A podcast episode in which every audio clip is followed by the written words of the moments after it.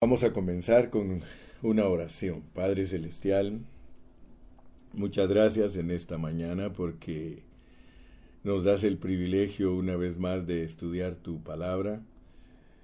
Gracias porque ella misma dice que todos los que tenemos hambre y sed de justicia, tú nos vas a saciar, Señor.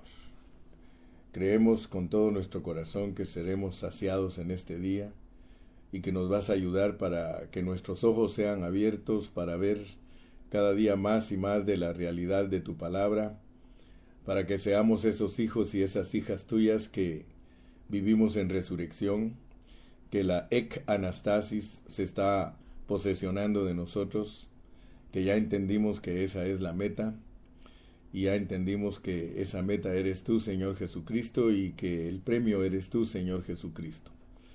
Gracias porque estamos corriendo en pos de ese premio y sabemos que tú nos vas a dar la bendición de que Cristo se forme totalmente en nosotros para que seamos las primicias, que es los primeros frutos de tu cosecha. Señor, yo me pongo en tus manos para hacer un canal de bendición a mis hermanos. Gracias, Padre Santo. Amén. Amén. Muy bien, mis amados, entonces vamos a abrir nuestras Biblias en Efesios. Estamos en el capítulo 1 y este es el mensaje número 8 de esta serie. Dice el versículo número 6, porque en ese es el que vamos a estar ocupados en este día. Vamos a leerlo todos juntos, Efesios 1.6. Efesios 1.6. Dice, para alabanza de la gloria de su gracia, con la cual nos hizo aceptos en el amado, para alabanza de la gloria de su gracia, con la cual nos hizo aceptos en el amado.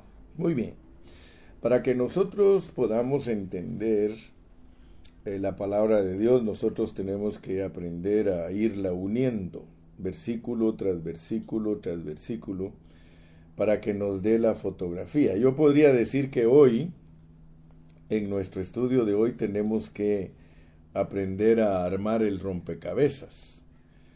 Dios nos ha mostrado que la Biblia es un rompecabezas que uno tiene que irlo armando. Y yo estaba pensando, hermanos, que el apóstol San Pablo, eh, el perito arquitecto que Dios nos ha puesto como maestro, él aprendió a hablar la palabra de Dios en una forma clara y él aprendió a usar los términos al grado de que él sabía cuándo tenía que decir la gracia de Dios esté en tu espíritu, el Señor esté en tu espíritu, eh, Jesucristo esté en tu espíritu, o sea que él sabía conjugar bien todos los términos que Dios le reveló para que nosotros entendamos lo que es la iglesia. Y si nosotros estudiamos las 14 epístolas del apóstol San Pablo y la estudiamos con honestidad, con un ardiente deseo de conocer a Dios, yo les aseguro que nosotros podemos aprender a interpretar la Biblia correctamente. Pero si nosotros somos descuidados y nosotros no tenemos interés genuino en las cosas de Dios, pues vamos a ser siempre cristianos comunes y corrientes. Pero Dios no nos ha llamado a nosotros para ser cristianos comunes y corrientes, porque esos son los llamados. Y la Biblia dice claramente que muchos son los llamados y pocos son los escogidos. Y, muy poquitos los fieles. Pero la realidad es que nosotros hemos sido llamados para ser los llamados, escogidos y fieles. Ustedes van a encontrar esos términos en la cosecha en el, en el libro de Apocalipsis. Entonces, mis amados, vamos a hablar hoy de estos asuntos importantes, para poder entender el versículo número 6, nosotros tenemos que unirlo con los versículos 3, 4 y 5. Y miren cómo funciona el asunto, pues. Desde el versículo 3 dice que está bien dicho, o sea que desde el punto de vista de Dios está bien dicho porque eso quiere decir bendito. que está bien dicho que, que Cristo, que Jesucristo tenga Dios y que tenga Padre. Eso está bien dicho. Entonces nosotros tenemos que aceptarlo como algo que viene del corazón de Dios. Dios dice que está bien dicho decir que Jesucristo tiene Dios y que tiene Padre. Y eso ya lo explicamos. Eh, decir que Jesucristo tiene Dios lo hace a él un hombre verdadero. Todos los hombres necesitamos tener Dios. Entonces cuando Jesucristo tiene Dios, Él es un hombre verdadero. Algunos no han podido entender estos términos, pero es necesario entenderlos. Y que Él tiene Padre, Él es el Hijo unigénito de Dios, es Dios. Que Él tenga Padre, usted puede ilustrarlo, que un perrito engendra a un perrito y que un gato engendra a un gato. Entonces, eh, de tal palo tal astilla. O sea que si, si Dios es el Padre de, de Cristo, de Jesucristo, Él es el Hijo de Dios. Pero si Él tiene Dios, Él es el Hijo del hombre. Entonces, muy, muy importante. Ahora, noten que eh, Dios nos da eso como introducción para hablarnos de cosas celestiales. O sea que allá en los lugares celestiales se definió que Jesucristo tiene Dios y que Jesucristo tiene Padre. O sea que estos son asuntos que están atrás de la cortina. Son asuntos que usted los debe de alcanzar a ver, que son declarados en los lugares celestiales. O sea que desde allá de la eternidad pasada, desde antes que Dios creara el universo y creara todas las cosas, desde ahí se nos dice que el Señor Jesucristo tiene Dios y tiene Padre. Aleluya. Entonces es bien importante entender esto porque está bajo el contexto de escoger y predestinar, lo cual significa que es algo que ya Dios tiene en sus planes desde la eternidad pasada. Muy bien, después de que nos declara que está bien dicho eso, eh, luego nos dice que nos bendijo con bendiciones espirituales y la primera bendición es habernos escogido eh, en ese estilo de persona que tiene Dios y que tiene Padre. En ese allí en él en él nos escoge. O sea que ese es el propósito de Dios. Eh, por eso dice el versículo 10 de reunir todas las cosas en Cristo. O sea que Dios en su plan él dijo todo todo en Cristo.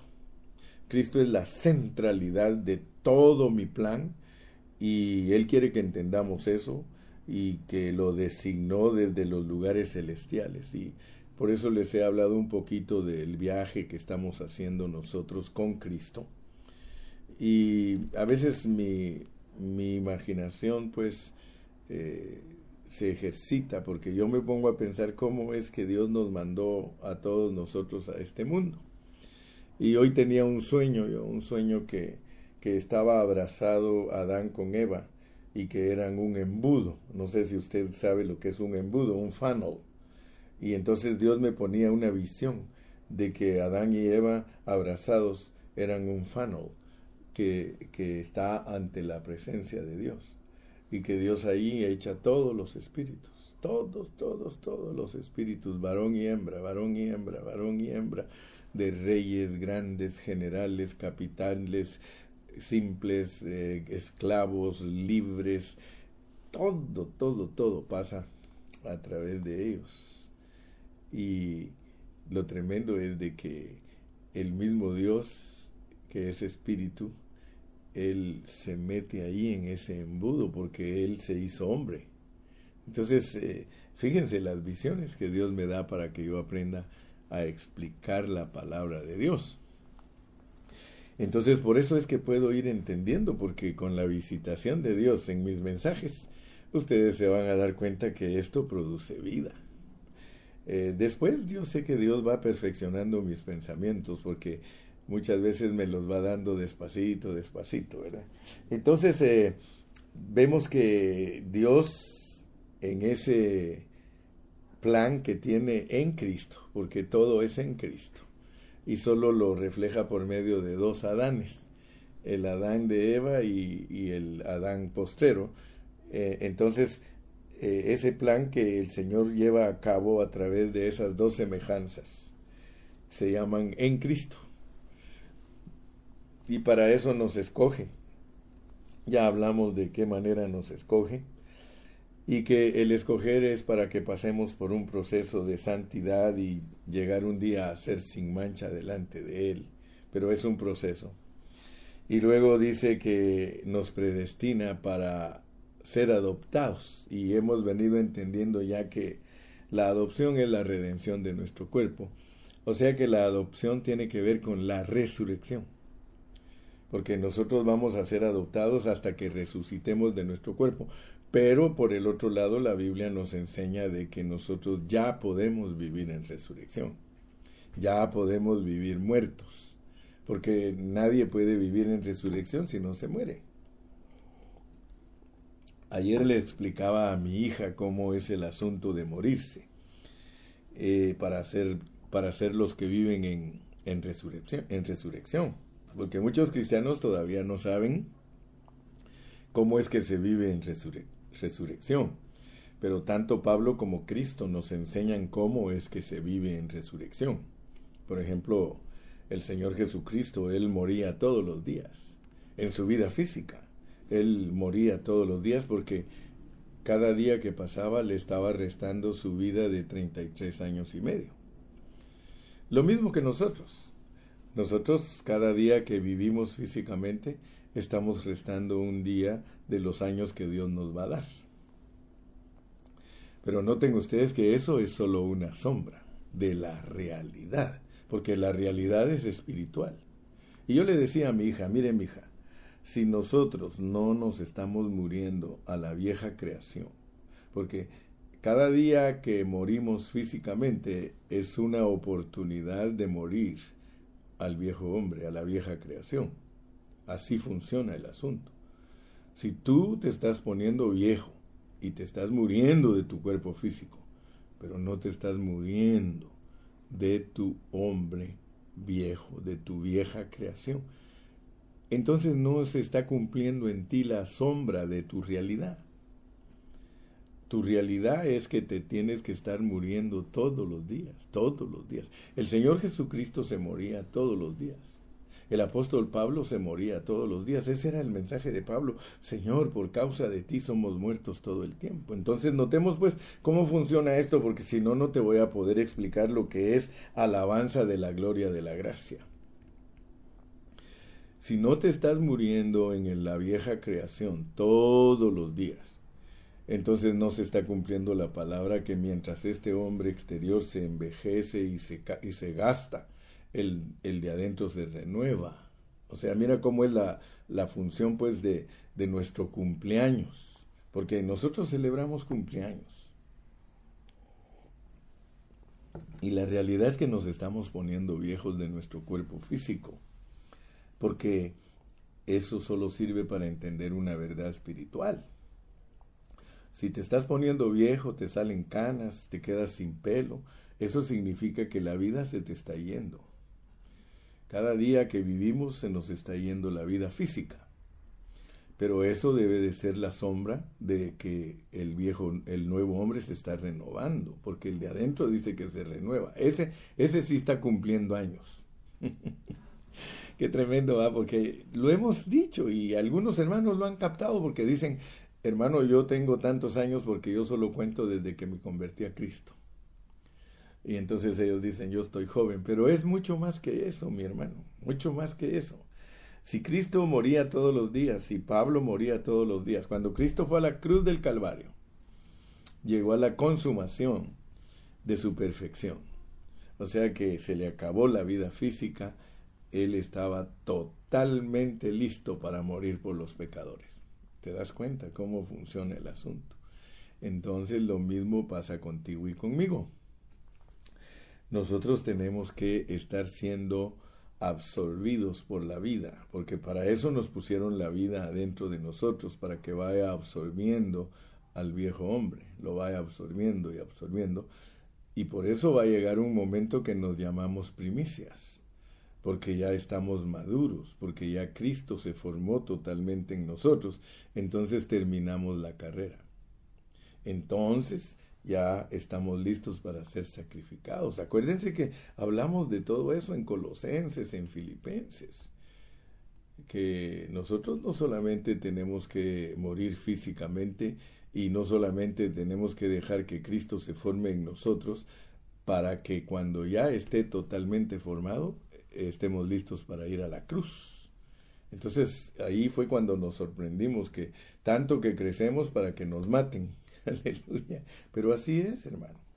Ese es el mensaje de la palabra del Señor. Entonces, les dije que hay que ir juntando esto. Ese plan que Dios llevó a cabo en la eternidad pasada, lo llevó a cabo en los lugares celestiales.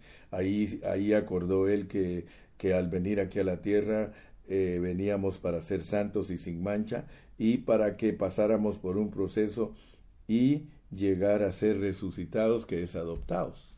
Por eso Romanos 8 dice que, Romanos 8, 23, ahí, ahí dice que, que la adopción de nuestro cuerpo, la redención de nuestro cuerpo. O sea que eh, la meta final de nosotros, la meta, es ser adoptados, que significa ser introducidos dentro de Dios totalmente con cuerpos glorificados. Por eso es que dice aquí que para alabanza de la gloria de su gracia, con la cual nos hizo aceptos en el amado. Entonces el mensaje de hoy nos vamos a ocupar de hablar de tres palabras que a veces creemos que ya conocemos el significado de esas palabras y lo que pasa es de que muchas veces no sabemos el significado de las palabras. Primero que todo, pregúntate, pregúntate a ti mismo, ¿Entiendo yo lo que quiere decir para alabanza de la gloria de su gracia? ¿Realmente lo tengo bien claro en mi mente qué quiere decir para alabanza de la gloria de su gracia? Porque dice que es por medio de eso que nos hace aceptos en el amado y no dice que nos hace aceptos en Cristo, sino que vamos a ver por qué nos dice que nos hace aceptos en el amado. Usted tiene que saber que cuando se habla de Cristo en el amado, dice, este es mi Hijo amado en el cual yo tengo complacencia. ¿Cuándo dijo Dios esa frase? Este es mi Hijo amado en el cual yo tengo complacencia. Cuando salió de las aguas del bautismo. Eh, cuando empezó a exhibir una vida en resurrección. Muchos creen que Cristo resucitó hasta después del tercer día. No, Él es la resurrección y la vida. Pero se manifestó abiertamente cumpliendo la justicia de Dios cuando se bautizó en agua. Entonces allí él, el Señor expresó, este es mi Hijo amado en el cual yo tengo complacencia. Entonces tenemos que entender pues los contextos de los pasajes, las estructuras. Yo hasta les he dicho, la palabra está escrita en estructuritas, estructuritas. Por ejemplo, estos versículos 3, 4, 5 y 6. Ahí nos da un pensamiento bien profundo. Ahí esta estructura pequeñita de cuatro versículos nos explica el escoger y el predestinar y que esas cosas son para que haya alabanza. Fíjense pues, para que haya alabanza de algo que pasó, de la gloria, de la gloria. Pero la gloria de qué? De la gracia. Y gracias a Dios que usted ahora ya sabe quién es la gracia. Usted sabe que la gracia es Cristo, ¿no? Entonces, si somos honestos, si somos honrados, nosotros debemos de confesar que muchas expresiones de la Biblia las hemos, las hemos leído y no las hemos comprendido a cabalidad. Si no hay alguien que nos las explique, y gracias a Dios que Dios nos da dones, y por eso dones son regalos. Yo soy un don para usted, no don Gilberto, yo soy un regalo para usted, porque yo le puedo explicar la Biblia. O sea que Dios me hizo nacer a mí aquí en esta tierra para que yo les explique a ustedes la Biblia. Algunos no me aprovechan. Algunos me tienen, ah, el hermano Carrillo, como decían de Cristo, al hijo de José y María. Mm, el pastor Carrillo, pobrecito. sea que no saben que soy un regalo. No saben que Dios me hizo nacer y me regaló a ustedes. O sea que yo soy un regalo de ustedes. Pero si ustedes no lo aprovechan, ustedes van a vivir indiferentes y nunca van a ser instruidos porque desprecian los regalos de Dios. El que desprecia los regalos de Dios no sabe lo que es la gracia.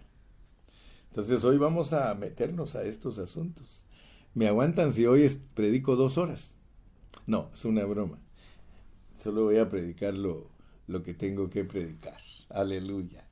Entonces vamos a leer de nuevo. Leamos de nuevo el 1.6. Leamos de nuevo. Si tú estás con tus pensamientos ahorita puestos en Cristo y escuchando al hermano Carrillo, vas a aprender, vas a aprender. Mira pues. Dice, para alabanza de la gloria de su gracia, con la cual nos hizo aceptos en el amado.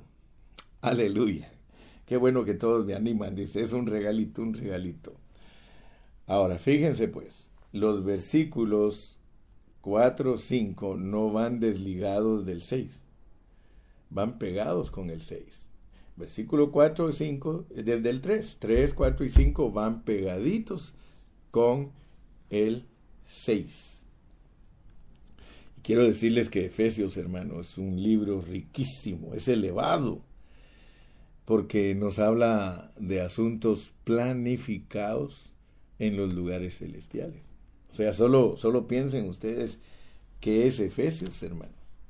Porque estas expresiones son maravillosas, pero, pero son misteriosas. O sea que no, no es fácil discernirlas. Por eso les dije que muchas veces hemos leído. Y como leemos en la Biblia la palabra alabanza, alabanza, alabanza, sí, la Biblia tiene muchas veces la palabra alabanza, también tiene la palabra muchas veces gloria y gracia también. Las tres palabras a través de toda la Biblia, a través de toda la Biblia aparecen esas tres palabras. Aleluya. Estas son expresiones maravillosas. Y yo quiero que por favor hoy descubramos, descubramos la relación que hay en esas tres palabras. Vamos a descubrir qué relación hay en estas tres palabras. Alabanza, gloria y gracia. Primero que todo, debemos de saber que desde que empezamos Efesios nosotros nos metimos a la esfera celestial. Nosotros estamos en los lugares celestiales. Piensen pues, ahorita tenemos metida nuestra cabeza en los lugares celestiales. Y Pablo nos recomienda mucho eso, dice hermanos, dice, si habéis resucitado, poned la mira en las cosas de arriba. O sea que la resurrección para nosotros es muy importante entenderla, porque la resurrección no es un evento, la resurrección es una persona. Entonces vamos a poner atención hoy, pues mucha atención. Primero que todo, ya les dije y les vuelvo a repetir, Efesios no es una epístola escrita para hablar del fracaso del hombre. No. Eh, el libro de Efesios es para hablar de la posición del hombre ante Dios en Cristo en Cristo. Es muy importante, hermano, que entiendas en esta mañana que nosotros estamos en Cristo. Fíjate que Efesios no habla del fracaso del hombre ni de su miseria, sino que habla de sus privilegios. Los privilegios que Dios nos ha dado a nosotros en Cristo. Leamos de nuevo Efesios 1, 5 al 6. Dice, en amor habiéndonos predestinado para ser adoptados hijos suyos por medio de Jesucristo, según el puro afecto de su voluntad, para alabanza de la gloria de su gracia, con la cual nos hizo aceptos en el amado. Ahora, nosotros sabemos que el enfoque aquí es adopción, adopción desde la eternidad pasada, el enfoque es adopción, la meta es adopción, aleluya. Y eso está vinculado con un proceso. O sea que tú tienes que saber que cuando Dios te habla de adopción, te está hablando de la meta final, pero la meta final del creyente es desde que salió de allá del cielo, pasa por el, el, el, encarnarse, el vivir humano, la muerte, la resurrección, porque muchos creen que solo Cristo tiene que pasar por esa ruta, pero gracias a Dios que ya entendimos que esa ruta está designada a todos los creyentes. Me acuerdo cuando estaba joven y escuchaba predicar al, al, hermano Otoniel Ríos Paredes, él, él me ayudó mucho a mí para que no tuviera miedo de meterme a la palabra. Él ya está con el Señor. Pero ese hermano siempre nos enseñó a nosotros. Yo iba mucho a los retiros donde él predicaba y él nos enseñó que la ruta de Cristo es la ruta nuestra y yo con el tiempo lo he descubierto que así es. Que todo lo que le sucede a la cabeza le tiene que suceder al cuerpo, de otra manera no está participando. No está participando de esa gracia. Si Cristo se encarnó, nosotros nos encarnamos. Y lo dice la Biblia, lo dice Hebreos 2.14. Ahí dice que por cuanto los hijos participaron de carne y sangre, Él participó de lo mismo. Es más, ahí nos pone adelante a nosotros. Ah, la Biblia dice que nosotros nos morimos juntamente con Cristo. Así que si no te mueres, hermano, no pasaste por el, por el, eh, el proceso de la, de la muerte. Y si no moriste, pues no vas a pasar por resurrección. Pero ¿cómo es posible, verdad? Que eso tiene que pasarle a uno durante la vida. Porque ya cuando a uno lo, lo, resucite Dios físicamente con un cuerpo glorificado, ya eso es la manifestación de lo que pasó con uno. Por eso uno se manifiesta de lo que uno es mientras está en vida. Nosotros nos vamos a manifestar de lo que somos. Por eso Eclesiastés dice que al lado que caiga el árbol, ahí se queda. O sea que nadie se muere de una manera y resucita de otra. Es decir, nadie puede morirse, eh, o es decir, si se muere a 60, no va a resucitar a 100. Si se muere a 30, no va a resucitar a 60. El que se muera dando fruto de Cristo a, a 30, cuando resucite, es 30. El que se muera dando fruto 60 de Cristo, cuando resucite, es 60 y el que se muera dando fruto a 100, cuando resucite, es 100, hermano. O sea que no hay pierde, es sencillo, pero es bien profundo. Entonces por eso nosotros tenemos que entender estos asuntos porque desde que Dios nos ah, abre su palabra, Él nos muestra, nos muestra que el enfoque es la adopción desde la eternidad y que si no entendemos el asunto de pasar por esta tierra eh, recibiendo la vida de Cristo, porque este asunto todo está vinculado. Nosotros obtenemos vida y no solo vida, sino que posición. Pero logren pues entender, hermanos, que todo lo que Dios nos da sucede en, vida. Sucede en vida. Si tú no te mueres en vida, si tú no te resucitas en vida, pues tu manifestación es, va a ser muy pobre. Aleluya. Ahora, ¿se recuerdan que en el mensaje pasado les dije que nuestro destino es regresar? Nosotros fuimos enviados con Cristo a un viaje y nuestro destino es regresar. Algunos no entienden lo que quiere decir round trip porque lo he dicho en inglés, pero es un viaje redondo. O sea, cuando uno compra un ticket para un viaje redondo es ida y vuelta. Eh, eso se llama round trip. Pues nosotros hemos sido escogidos y predestinados para un round trip with Christ in us, or, o nosotros dentro de Cristo. Cristo como nuestro vehículo. Aleluya, pero nos hacemos uno con Él. Entonces nosotros tenemos un destino y tenemos que regresar de nuestro viaje victoriosos, porque es ganar la carrera. O sea que a nosotros no nos mandaron como perdedores, hermano. Nosotros todos campeones. Aleluya me gusta, esa es la expresión que usa muy Enoch, dice campeón, campeón. Sí, hermano, nosotros somos llamados para ser campeones más que vencedores. Fíjate que algunos se asustan cuando hablamos de vencedores. ¿Qué te parece cuando hablamos de más que vencedores? Entonces Dios nos llamó, nos llamó y no solamente nos dice ahí que nos adoptó, sino que nos hizo aceptos en el amado, nos hizo uno con el amado, nos fusionó con el amado, el que se une al Señor, un espíritu es con él.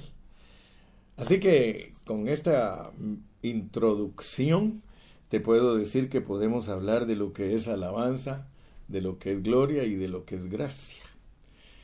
Ahora, si te das cuenta, una de las razones por qué el hermano Carrillo empieza la enseñanza muchas veces al revés, te lo voy a declarar por qué. Es porque siempre lo último es el resultado de lo primero. Yo empecé a estudiar Colosenses y cuando lo empecé a estudiar fue por una razón, porque yo leí que Gálatas, eh, Efesios, eh, Filipenses y Colosenses son el corazón del Nuevo Testamento y aún de la Biblia. Entonces dije yo, pues a veces tengo curiosidad y me voy hasta lo último para ver cuál fue el resultado. Si tú lees toda la Biblia, vas a encontrar Apocalipsis, es el resultado, es la consumación de todo lo que te revelaron en los 65 primeros libros. Entonces yo dije, voy a empezar con Colosenses, porque Colosenses es el resultado de Gálatas. Gálatas, Efesios, Filipenses, Colosenses. Entonces, eh, si quiero aplicar ese principio, porque se entiende mucho, hermano, quiero decirte que cuando uno ya tiene conocimiento de la palabra, se entiende mucho de atrás para adelante. No te lo aconsejo a ti si no has leído la Biblia unas 20 veces entera, porque si no, no vas a saber cómo se mueve uno en, en el freeway de la Biblia y cómo se puede salir a las ciudades, pero volverse a integrar al camino real, a la, al freeway principal. Entonces, amado, eh, para empezar, yo quiero que analicemos eh, la primera palabra. La primera palabra que tenemos aquí es eh, gracia, pero te dije que vamos a empezar de atrás para adelante. ¿Qué es la gracia del Señor? Vas a ver por qué es más fácil poderlo explicar de esta manera. ¿Qué es la gracia del Señor? ¿Qué es la gracia? Si nosotros queremos entender lo que es la gracia del Señor, porque a nosotros, debido a que los teólogos sí eran buenos predicadores, como por ejemplo Carlos Spurgeon, él era un predicador muy famoso y predicaba unos mensajes bien bonitos. Pero como ellos no tenían mucha revelación, porque él es del año 1800, nosotros no menospreciamos a esos hombres, porque esos hombres nos enseñaron a pararnos sobre bases que ellos establecieron. Pero la mayoría de los teólogos, eh, ellos explicaron que la gracia es un favor inmerecido. Ellos leen los pasajes de la Biblia en los que está la palabra gracia y después de leerlos y leerlos y leerlos, ellos llegaron a la conclusión de que la gracia era un favor que Dios le daba a las personas sin merecerlo. O sea que ellos se enfocaron de que la gracia era que Dios nos ha perdonado a nosotros, aun cuando nosotros somos iguales a todos los demás pecadores. O sea que, como dice Pablo, por naturaleza éramos hijos de ira igual que todos los demás, pero Dios que es rico en misericordia, estando aún muertos en nuestros delitos y pecados, nos dio vida. O sea que para los teólogos la gracia es eh, que Dios, eh, con, con, amor hacia nosotros, eh, aún no mereciendo que nos perdone, Dios nos perdona. O sea que se enfocaron pues en el favor inmerecido. Pero ahora yo, como yo soy el hermano Carrillo, que Dios lo hizo existir en el año 2020, cuando ya todos los predicadores se han ido y que quedamos pocos que realmente queremos entender la palabra de Dios. Yo digo pocos, aunque podemos ser siete mil, porque el profeta creía que solo él quedaba y Dios le dijo que no, que habían siete mil. Así que no vayan a creer que no estoy consciente de que hay muchos predicadores que el Señor los está usando igual que al hermano Carrillo, solamente que el mundo es tan grande que casi no se ven. Muy raro que usted encuentre a un predicador que predica lo mismo que el hermano Carrillo, pero le garantizo que lo va a encontrar. ¿Por qué? Porque muy pronto Dios lo va a levantar a usted y usted predicará lo mismo. Ahora yo quiero que se vaya conmigo a Éxodo. Vamos a ir a Éxodo y vamos a leer en el capítulo 3 porque hay un, un asunto importante que tenemos que alcanzar a ver, que Moisés, Moisés es el que nos habla primero de la gracia.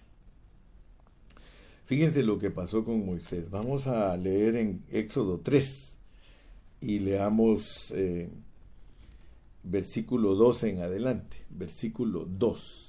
Éxodo 3, 2 dice, y se le apareció el ángel de Jehová en una llama de fuego en medio de una zarza. Y él miró y vio que la zarza ardía en fuego y la zarza no se consumía. Fíjense pues, miren lo que está pasando. Y la zarza no se consumía. Entonces Moisés dijo, yo voy a ir a ver qué pasa con esta visión y por qué la zarza no se quema. Fíjese lo que la curiosidad que tenía Moisés, voy a ir a ver por qué no se quema. Y viendo Jehová que él iba a ver, lo llamó de en medio de la zarza y le dijo, Moisés, Moisés. Y él respondió, heme aquí. Y dijo, no te acerques, quita tu calzado de tus pies, porque el lugar en que tú estás, tierra santa es. Yo les hablé un poquito de esto en el mensaje de en el número 6, que tiene que ver con ser santos y sin mancha delante de él, y expliqué que la razón por la cual nosotros nos llamamos santos es porque tenemos a Cristo, porque donde quiera que Dios está, eso se vuelve santo. Y les hablé de esto de Moisés. Les hablé que cuando Dios vino ahí donde estaba la zarza, por lo menos había una, un radio, una, una, un espacio donde la presencia de Dios lo hacía santo. Y Dios le dijo, Moisés, ahí donde estás, aún estás un poquito lejos de la zarza, pero ahí hasta ahí llega todavía mi jurisdicción de santidad y te estás y eres santo. Ahorita en este momento tú eres santo. Por eso quítate los pies, quítate los pies, quítate los zapatos, quítate las sandalias porque en este momento tú eres santo, tú eres parte de mi santidad. Ahora fíjese pues, si seguimos leyendo, dice el versículo 6, y dijo yo soy el Dios de tu padre, Dios de Abraham, Dios de Isaac y Dios de Jacob. Entonces Moisés cubrió su rostro porque tuvo miedo de mirar a Dios. Ok. En este incidente se nos muestran dos cosas. Se nos, se nos muestra una zarza ardiendo que no se quema y se nos muestra a Dios como el Dios de Abraham, de Isaac y de Jacob. Fíjense pues. Aparte de Moisés, porque Moisés allí es el siervo de Dios, pero el siervo de Dios está viendo una visión que la zarza no se quema y luego Dios le dice que es santo eso. Y esto es lo mismo que está el apóstol Pablo interpretando, pero él no nos dice con detalles, miren, yo saqué esto de allá y de aquí y de allá. No, él nos deja a nosotros para que nosotros seamos guiados por Dios y que estudiemos la Biblia de la manera que él la escribió, porque a él se lo reveló Dios, a él le, le enseñó Dios cómo se usa el Antiguo Testamento, y por eso todas sus epístolas se basan en las verdades en tipos y sombras. O sea que Pablo aprendió que Dios habla por pura tipología. Y se van a dar cuenta que sí, estamos en la palabra gracia, porque tenemos que entender lo que es la gracia. Entonces, este pasaje nos manda a Deuteronomio 33. Vamos a Deuteronomio 33 y, y van a ver la consistencia de la palabra de Dios y cómo cuando estuvimos estudiando lo del reino, yo les dije que así como Dios pone eh, en, Mateo la semilla, se siembra la semilla y que en Hechos florece y en las epístolas crece y en Apocalipsis es la cosecha, veamos lo mismo en todas las verdades de la palabra. Ahora fíjense cómo dice Deuteronomio 33, 16. Abra su Biblia. Abra su Biblia y estudie con el hermano Carrillo. Dice Deuteronomio 33, 16 y con las mejores dádivas de la tierra y su plenitud, y la gracia, y la gracia del que habitó en la zarza. Ahora, este, este pasaje no lo puedes dejar de conectar con Éxodo 3, porque aquí se va desarrollando el pensamiento. En Éxodo 3 te muestran a un siervo de Dios viendo que la zarza no se quema y le dice allí el Señor, dice, y dijo, yo soy el Dios de tu Padre. O sea que se le está revelando Dios como el que se le aparece ahí en esa zarza. Está hablando, el, el, el que está hablando desde la zarza que no se quema, dice, yo soy el Dios de tu Padre, Dios de Abraham, Dios de Isaac y Dios de Jacob. Entonces Moisés tuvo miedo. Ahora noten pues, porque si no sabemos unir el rompecabezas, nosotros no vamos a poder ser buenos predicadores. A veces a mí me dicen, hermano Cario, pero ¿cómo es que hace usted? Hermano, es la gracia de Dios en mí, le digo. Porque yo solo uno el rompecabezas. Lo único que le pido a Dios es tener una mente cuerda, les digo. Porque si mi mente no está cuerda, entonces yo ya no voy a poder. Pero mientras mi mente esté cuerda, Dios me va a recordar todo lo que he estudiado. Y entonces lo que hace Él cuando yo me pongo a delinear los mensajes es recordarme todos los pasajes, recordarme, recordarme. Y miren lo que dice Lucas 20, para que unamos pues el rompecabezas. Lucas 20 y podemos leer aquí en el versículo 37. Dice en Lucas 20, 37. Pero en cuanto a que los muertos han de resucitar, aún Moisés lo enseñó en el pasaje de la zarza. Fíjense que si Cristo no nos hablara aquí de esto, nosotros no entenderíamos de qué está hablando Moisés. Pero gracias a Dios por Jesucristo, porque Él aquí nos dice de qué está hablando allá Moisés. Mire, pero en cuanto a que los muertos han de resucitar, aún Moisés lo enseñó. Mira lo que estaba enseñando Moisés allá en Éxodo, pues. Y en Deuteronomio, porque en los dos lados está Moisés enseñó en el pasaje de la zarza. O sea que esa es una enseñanza. El pasaje de la zarza es una enseñanza a, a, través de Moisés. Moisés lo usa Dios para que nos diga qué quiere decir eso. Cuando llama al Señor, Dios de Abraham, Dios de Isaac y Dios de Jacob, dice que cuando él está diciendo así, Dios de Abraham, Dios de Isaac y Dios de Jacob, está hablando de la resurrección porque Dios no es Dios de muertos, dice aquí, mira, verso 38, porque Dios no es Dios de muertos, sino de vivos, pues para Él todos viven. Ok, entonces hermano Carrión, ¿me podría hacer el favor de armar el rompecabezas para que yo entienda lo que es la gracia? Ah, ¿verdad que te das cuenta que no se puede leer la Biblia solo por leerla? ¿Cuántas veces habías leído tú Efesios 1, 6? ¿Verdad que la había leído muchas veces quizá? Pero el problema es de que no habíamos entendido qué significa hasta que un don de Dios nos explique. Entonces ahora gracias a Dios que tienes la bendición de tener el don frente a ti para explicarte. Y por eso te dije que el pan de hoy es fresco. El pan de hoy es para que tú te alimentes. Mira, vamos a hablar de lo que es la gracia. Si Dios le muestra a Moisés una zarza que no se quema,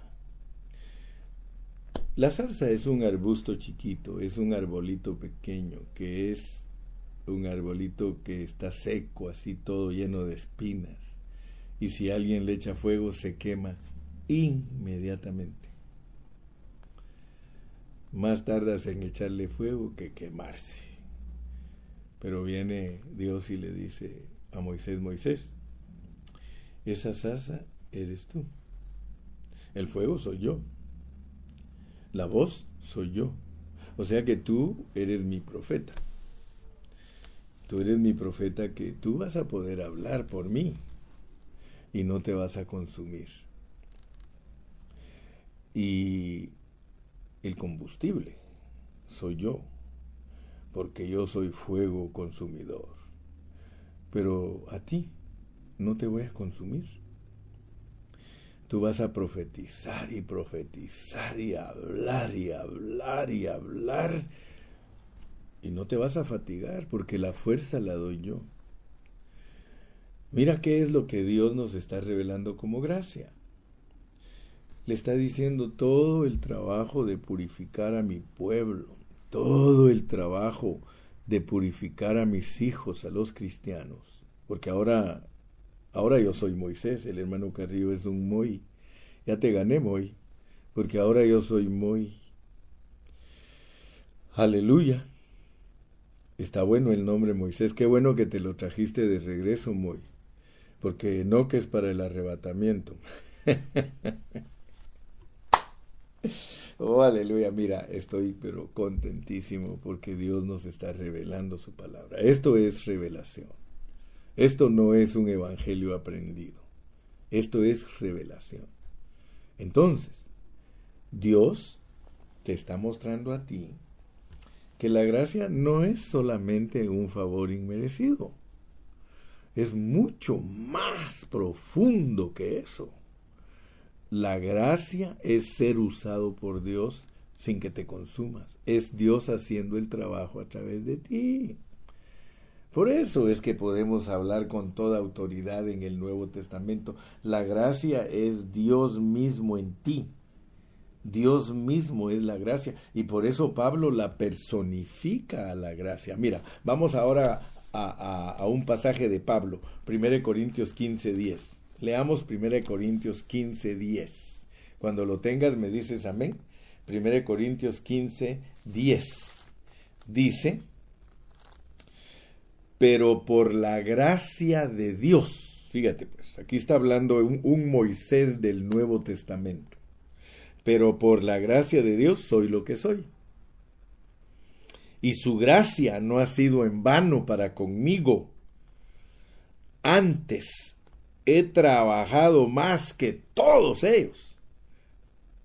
Ah, dice, pero quiero recordarme que no soy yo, eh, sino que es el fuego. Yo solo soy la zarza. Es la gracia de Dios conmigo. Por eso es que Pablo no andaba presumiendo de ser un gran apóstol, porque él sabía que el combustible no era de él. Esto se está poniendo buenísimo, dice Moy.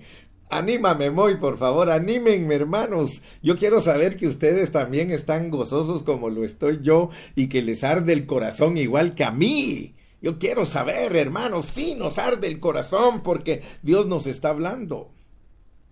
Hermano, el apóstol Pablo actúa igual que Moisés. Él dice, no soy yo, no soy yo yo he trabajado. Mire, algo tremendo y, ahorita nos vamos a meter a otro pasaje porque ese pasaje es maravilloso. Leamos también segunda de Corintios 13, 14. Segunda de Corintios 13, 14.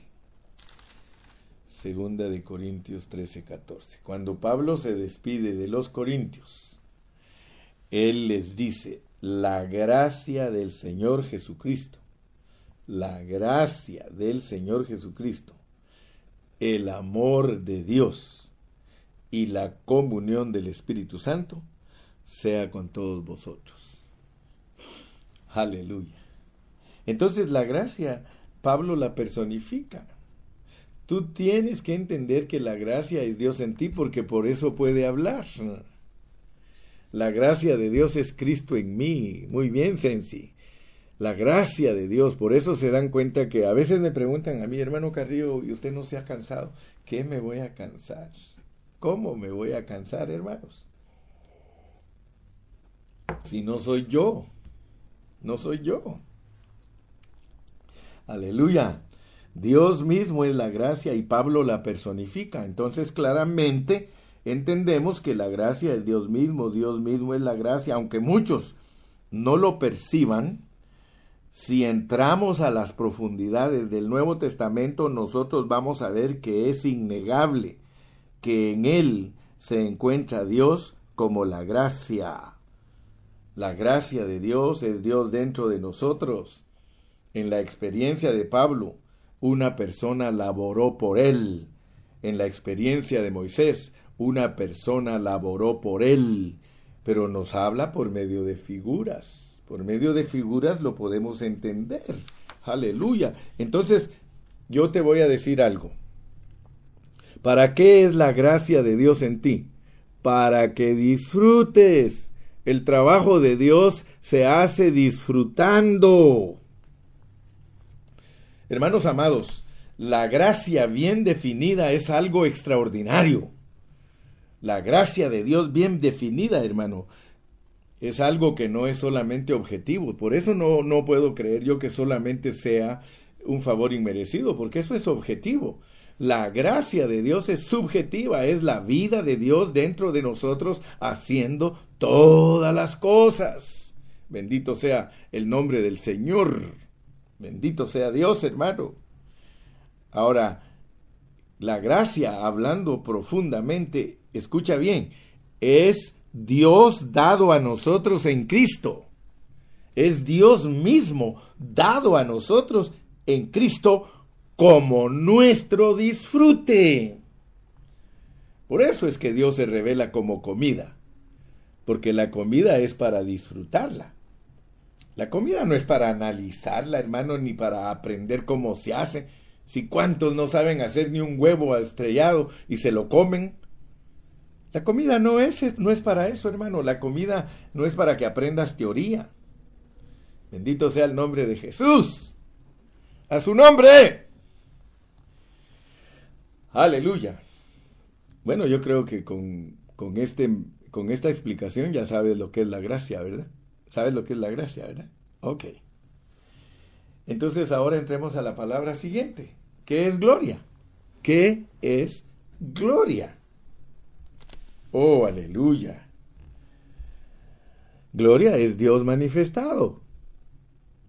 Gloria es Dios manifestado. Y como ya se me fue el tiempo, te voy a resumir la palabra gloria y alabanza en una forma rápida, pero lo más importante era entender la gracia. Porque aquí dice, aquí dice, hermano, léelo conmigo por favor. Efesios 1.6, Efesios 1.6, para alabanza de la gloria de su gracia, para alabanza de la gloria de su gracia como ya entendiste lo que es gracia, ahora tienes que entender lo que es gloria. Porque todo esto que Dios te escogió y te predestinó es para que Él sea alabado, porque eso se va a lograr por medio de la gracia. Y por eso la gracia tiene una gloria. Y te lo voy a ilustrar, te lo voy a ilustrar pues.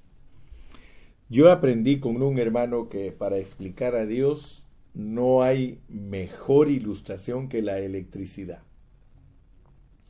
La electricidad es la que sirve para explicar bien, bien, bien quién es Dios.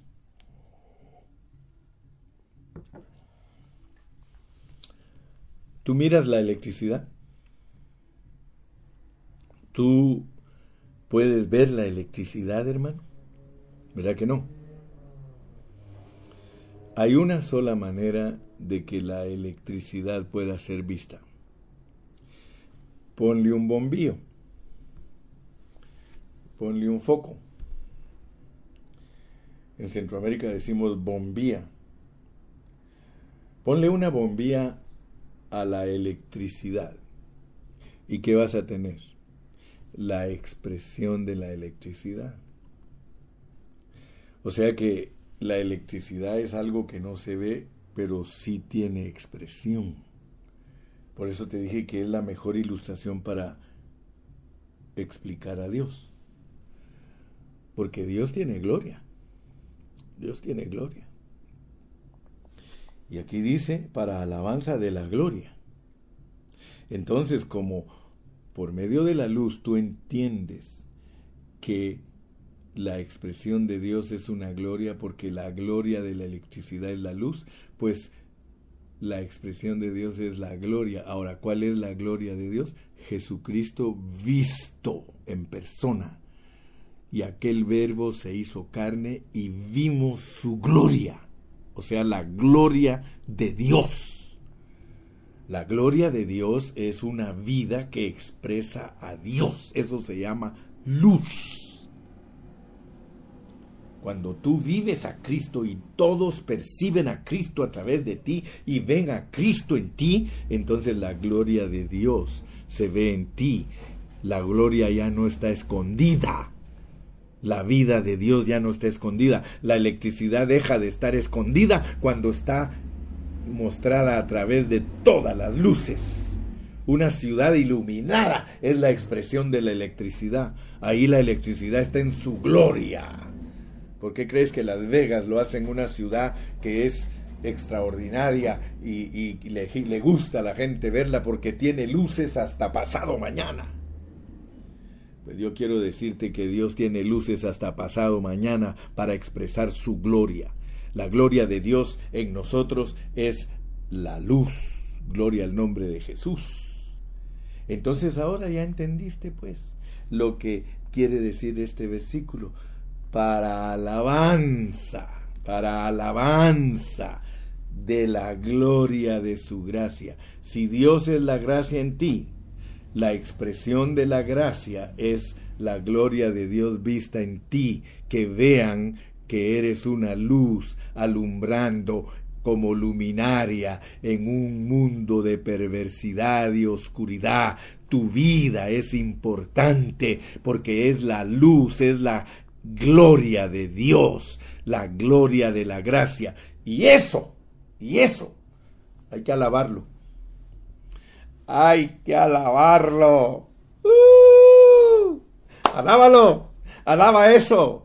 Alábalo, dile gracias Padre, gracias por tu gracia, gracias, gracias por tu gloria, gracias que puedes ser visto en mí, gracias Señor, porque yo quiero decirte que aquí dice que esto es para la adopción. Ahora imagínate si ahorita estamos en fiesta, si ahorita podemos disfrutar, aleluya, esa gloria, ahora se puede ver Dios en nosotros, cuánto más se va a ver cuando nos manifestemos en adopción lo que está esperando. Dice que la naturaleza misma gime y está esperando la manifestación gloriosa de los hijos de Dios. Este mundo quiere ver la gloria de Dios. Cuando en la Biblia dice que cuando sea el milenio, la tierra está llena de tu gloria. La tierra está llena de tu gloria. Entonces, hermano, cuando la gloria de Dios se manifieste, espérame, espérame, porque Dios quiere antes de que Él regrese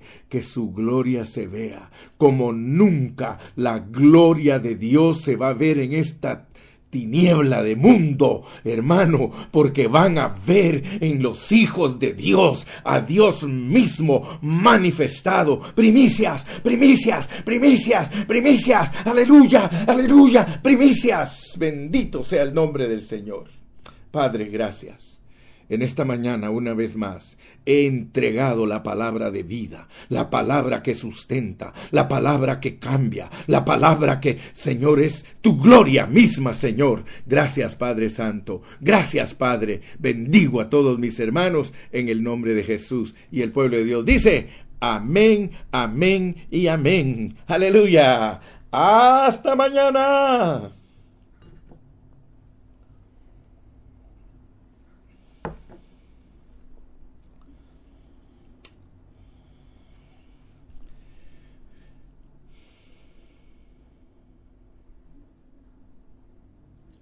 Dios me los bendiga a todos.